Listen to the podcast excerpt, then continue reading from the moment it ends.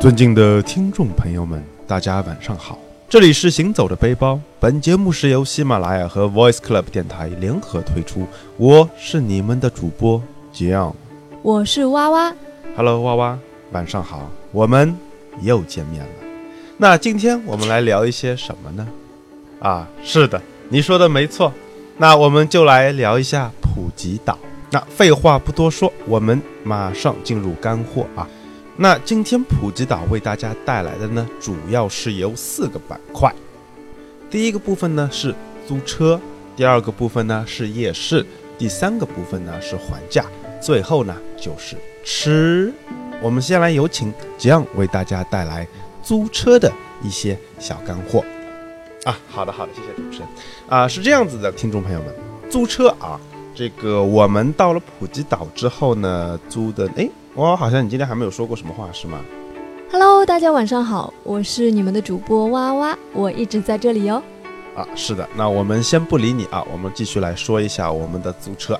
那我们当时呢，呃，去之前就已经想好了，到普吉岛之后呢，我们要租一辆小摩托车，其实当时我的想法是租两辆摩托车，我们一人一辆。一人一辆。对呀，呃，我想采访一下你啊，就是你是从哪儿来的这么一个愚蠢的想法？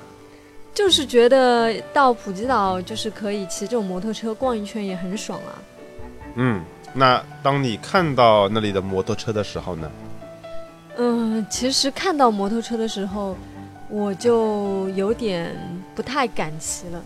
对啊，因为其实当时我们租的还是最小排量的，一百一十五 CC 的摩托车，还不是那种特别大型的。对，那个速度已经很快了，再加上普吉岛这个路网，真的是太可怕了。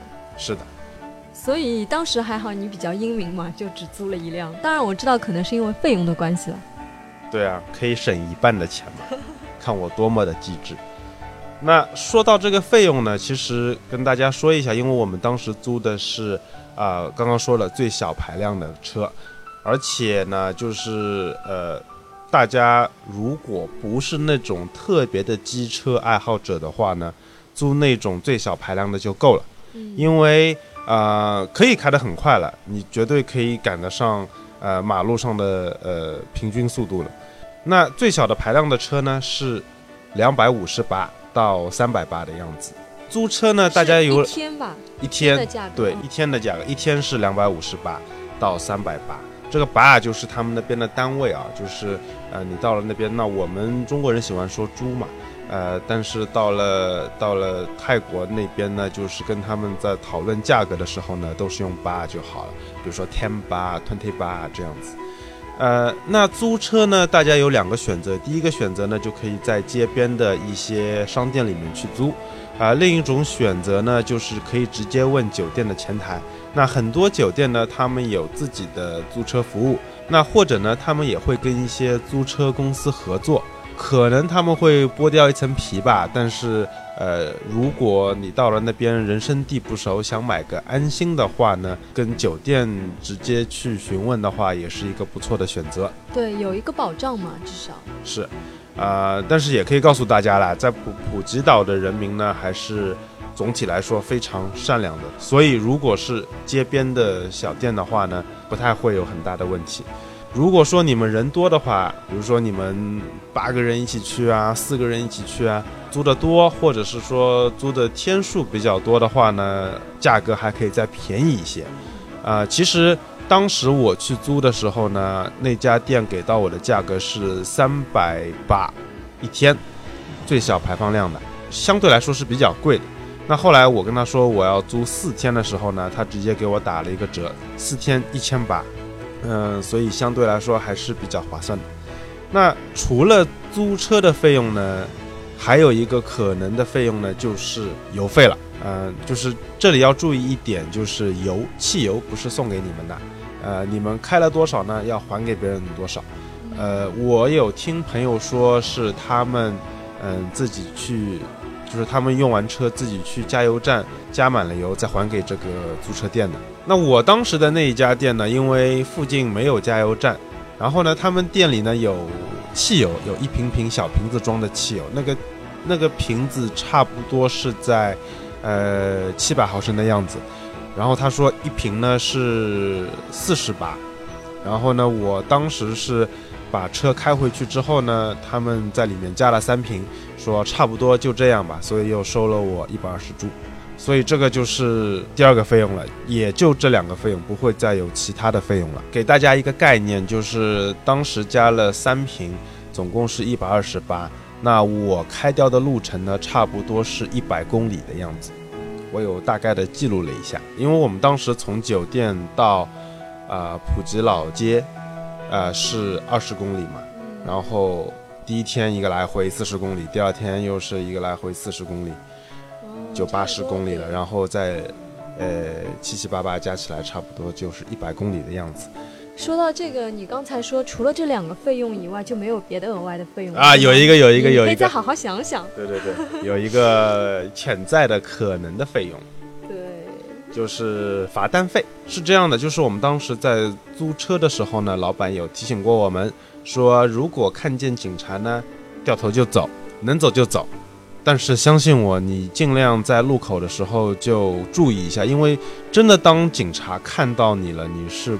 不敢走的，我当时就是这样。我当时第一概念是跑，因为是老板跟我说的嘛。但是我怎么跑？人家腰里有枪。其实也是因为我们正好到了一个转角啦，一个路口的转角，就转过去就能看到他，也走不了。对，钓鱼执法啊，这个这个跟谁学的啊？其实到哪里都一样啊，警察都是这样子，猫在一个地方。是的，所以呃，罚金呢是五百八。五百八。啊，也就是一百块钱人民币的样子吧。然后，那也就是说，我们租了四天，一千八加上罚金五百八，然后再加上一百二十八，就是一千六百二十八。那这个罚单是这个样子的，警察呢会很善意的告诉你，呃，你一天呢只需要被罚一次就够了，就是今天你吃了罚单。到下一个街口再有警察，他是不会罚你的。对，就是拿着这张罚单呢，相当于是一个通行证。对，你就有当天的通行证了。那我们当时呢，因为被拦下来的时候呢，也有一群中国人，他们也被拦下来了，就跟警察讨价还价了一下。那警察就说呢，啊，OK，你们有两天的期限。那最后这个两天期限在哪儿体现了，我也不知道。啊，总之后来我们是没有再碰到过警察，而且最后一点就是说。普吉岛有分不同的区域，如果你是在，比如说在南方的一块区域被抓的，你跑到普吉的中部或者是北边的话，他们那一边的警察是不认这个罚单了，你到那边还要再罚一次单。在你去交罚单的时候，其实我有跟那个警察聊天，我说你们这一天能罚多少人啊？他说不多不多，也就大概几十个人吧。嗯，主要就是罚外国人啊。对。这里提醒一下，就是其实，呃，我问那个警察，我说那如果有中国的驾照，是不是可以不被罚？他说是的，但是我们当时因为没有带那个驾照，所以就没有办法。是的，当时我手机里有我驾照的照片，但是他是不认的。呃，他是说你如果有原件给他，他可以不罚你。所以要去泰国租车的朋友呢，可以把驾照带着。当时我跟娃娃开了个玩笑，说我们下一次要不要租汽车？啊，四个轮子的，因为我们觉得这样的话，啊，有两个好处。第一个好处呢是比较安全，因为普吉岛的人虽然很善良，但是呢民风还是比较彪悍的。这么说吧，我从念初中的时候就开始骑摩托车了，也可谓是一代车神了。但是到了那边，加上哇哇坐在后面，呃，我开起来呢还是的确有一些害怕的，因为那里的人开的都非常快。然后呢，车子又挨得很紧，它有专门一条为两个轮子的车准备的车道，但是呢，非常的拥挤。对，其实我真的坐在后面也挺害怕的，因为一路上其实有一堆就是这种骑摩托车的人在你身边不停的驶过，而且他们都开得很快，再加上普吉岛因为是山路嘛，陡峭的不得了，上上下下起起伏伏，然后这个弯又转得很厉害。所以真的是要非常小心，而且这个路况路面又不是很平整。对的，所以呢，就是不管你在国内开车开的有多好，到了那一边呢，还是呃，最起码一开始的时候谦虚一些。我记得当时我开了一会儿，因为毕竟以前一直开嘛，所以开了一会儿，感觉自己熟悉了，就开始有一些小兴奋啊。呃，开的有些快，有一个弯差点没把我吓死。就是你那边永远不知道它下一个弯是怎么弯的，或者说弯的幅度有多大，所以呃特别要小心，而且路上的坑特别多，它的路面不是那么的平整的。对，而且提醒女生一点，假如你是坐在后面的，或者就是开车的话，最好是能够戴一个口罩啊、手套啊，或者是头巾披一下，不然等你下车的时候，你会发现，哇，指甲缝里面都是灰，脸上也都是灰。是的，那刚刚说了，下次去想要租汽车嘛，可能真的不一定这么做，但是我还是问了一下价格，也是想为大家问一下的。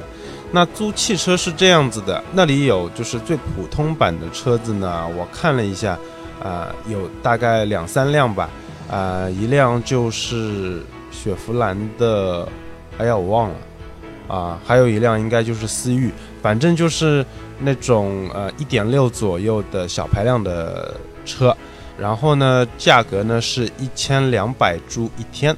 呃，那就是你如果要租车的话呢，你最起码要带中国的驾照，而且我有问了一下租车的地方，就是你如果真的是租汽车的话，啊，你带中国的驾照呢，他们是认的，就是租车店里是认的，OK 的，他们愿意租给你的，但是警察认不认呢，就不一定了。最保险的呢，是最好你有国际驾照。但是，就像我刚刚说的，租汽车的另外一个好处呢，就是你在车里呢不那么容易被罚，因为你如果开摩托车，打扮的像一个游客一样，然后长着一个中国人的脸，就很容易被罚。对，其实因为泰国它也是驾驶员在右边的，所以这个最好大家还是提前申请一下国际驾照。是的，泰国呢都是右驾，然后车子呢都是靠左行驶的。所有的车子都是靠左行驶的，跟中国是反过来的。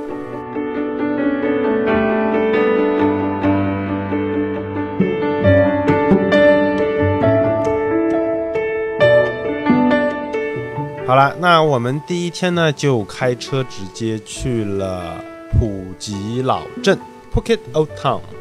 是的，没错。本来还以为那边是很热闹的嘛，结果跑过去，感觉啊，怎么没什么人？是的啊，普吉老镇呢，它就是两边都是商店，人呢的确不是特别的多，但是有可能是因为那一天呢是周五，而他们人多的时候呢，应该是周六和周日，因为在它旁边就是周末夜市，周末夜市呢是只有周六和周日的下午四点到凌晨十二点才有的，所以大家如果想要逛夜市的话，可一定要算准了时间啊。我们当时其实到了普吉老镇之后呢，呃，没有怎么逛。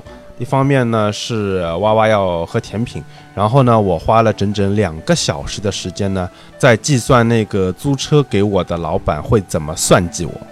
嗯，跟大家简单说一下，就是有牵涉到一个保险的问题，因为我有听朋友说，我有一个朋友是他是泰国通了，他跟我说，嗯，租车都是有保险的，那这样的话呢，万一你撞到了人或撞到了车都没有关系，直接报警就好了。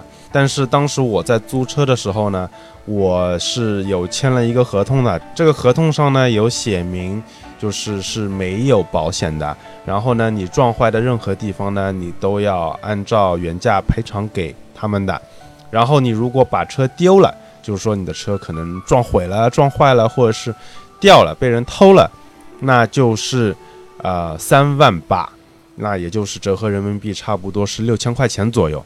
后来我就一想，就不对呀，就我有朋友跟我说肯定有保险啊，他们也去过那里。也买过啊，怎么碰到我就没有了呢？难道我这个车上装了定位系统，然后他自己过来把它偷了，回头再要我交罚金？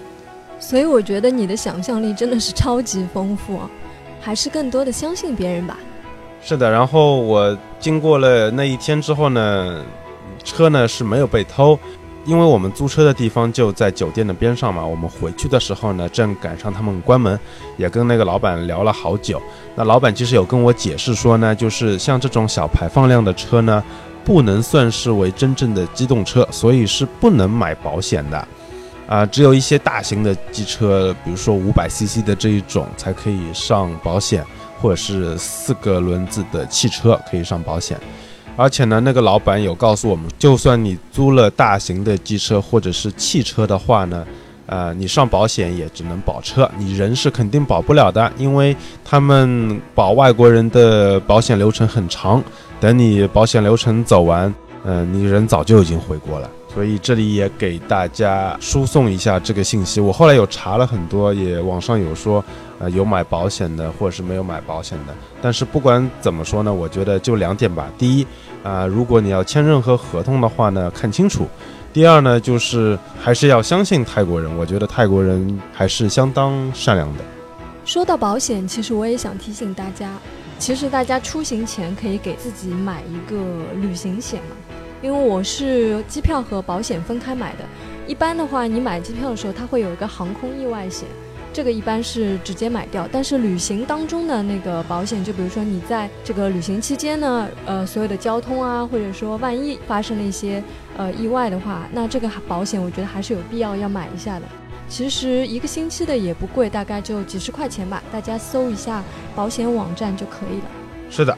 我们当时呢，在普吉老镇呢，就大概稍微逛了一下之后呢，晚上因为本来没有夜市要回去的，但是当我们询问了当地人之后呢，发现呢那里附近有一个小的夜市，走路就可以到，啊，也是相当有意思的。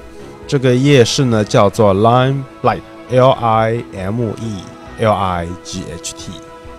能不能再读的难听一点点？其实这个夜市给我的感觉特别好。很干净，非常 local 啊！是的，所以大家可以搜一下，就在普吉老镇的旁边。这个夜市的边上呢，也有一个商场啊，但是商场真的没有什么意思了，还是去夜市吧。这个夜市呢，真的是相当的小型，但是呢，里面吃的和买的基本都有，价格呢也非常便宜，呃，店家们呢也非常的 nice，而且在那边也发生了一个小插曲，就是下雨了。在中国嘛，比如说，哎，下了几滴雨之后呢，呃，可能大家会有一个感受，就是说，OK，这个雨可能它下不大，或者是说短时间内它不会下的很大。像我就是在那边，我看到哦，下雨了，好吧，也没有在意。当时全场的人呢有两种反应，百分之五十的人呢是落荒而逃，所有的人就是那种感觉好像要发生什么很吓人的事情了，就马上要跑，或者是找地方避雨。然后呢，有另外一部分人呢，也就是所有的老外，包括我们在内，就是觉得，嗯，他们干嘛？怎么怎么下雨嘛？有什么好怕的？当时我记得我对面有个老外，嗯，穿着非常德克萨斯啊，然后我跟他相视一笑啊，觉得就是泰国人民这个也太弱了啊，这个下雨嘛，有什么好怕的？但是两分钟不到。这个雨是倾盆而下。这么说吧，普吉岛下雨是非常恐怖的，真的有一种世界末日的感觉。大家以后有机会可以去感受一下，记得在雨季体验哦。然后在那个夜市，其实也发生了一件让我有点感动的事情，就是我们刚到这个夜市的时候，差不多是六点不到的样子嘛。然后我们当时正在东看看西看看，然后就突然听到一阵音乐响起。我们都不知道怎么回事儿，然后就发现，在那一刻，就真的好像时间静止了一样，所有你看到的人竟然都不动了，包括刚刚在走路、在买东西、在讨价还价，以及从旁边商场刚刚走出来的人，就好像被按了一个什么开关似的，就站在那里不动了。全体起立。对，然后就发现，在放他们的应该是国歌吧。是国歌，就是他们为他们的国王默哀。然后我们这些不明真相的吃瓜群众呢，也呃模仿他们，看他们怎么样，我们也就怎么样。后来融入在里面。是的，然后装的很 local 的样子，有有。但其实我当时是有真的沉浸在那个氛围里面，感觉我能够感同身受，因为就是真的觉得他们。很爱戴这个国王了，是的，而且我觉得他们的心真的很齐，就是在那一刻，大家想的东西都是一样的，而并不是很敷衍的站在那里就好了。从他们的眼神、表情和现场的气氛，而且这只是一个街边的小夜市哦。是的，所以这真的是一件让我蛮感动的事情。